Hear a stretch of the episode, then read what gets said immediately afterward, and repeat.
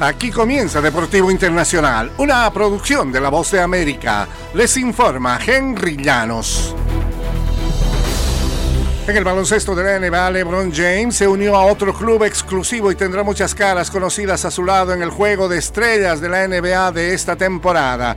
James ahora es un All-Star y un titular en el encuentro por vigésima vez, después de que la liga dio a conocer los resultados de la votación el jueves por la noche.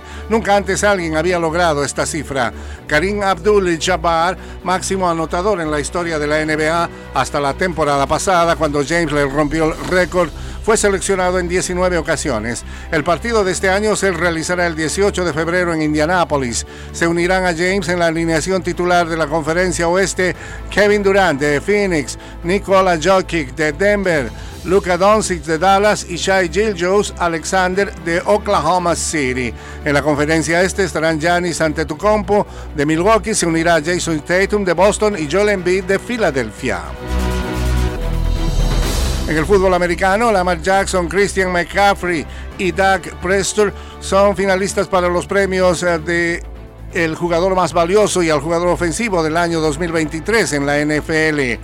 Los ganadores serán anunciados el 8 de febrero en la ceremonia NFL Honors. Un panel de 50 miembros de los medios de comunicación que cubren regularmente la liga completa la votación antes de los playoffs.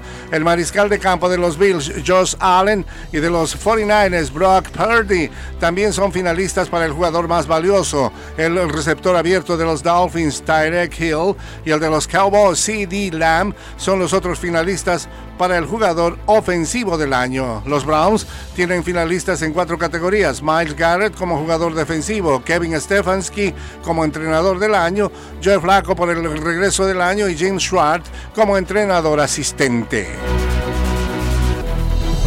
En el tenis internacional, Yannick Sinner dio la sorpresa el viernes al derrotar a Novak Djokovic y avanzar a la final del Abierto de Australia luego de finiquitar la racha más imbatible del serbio en las semifinales de Melbourne Park.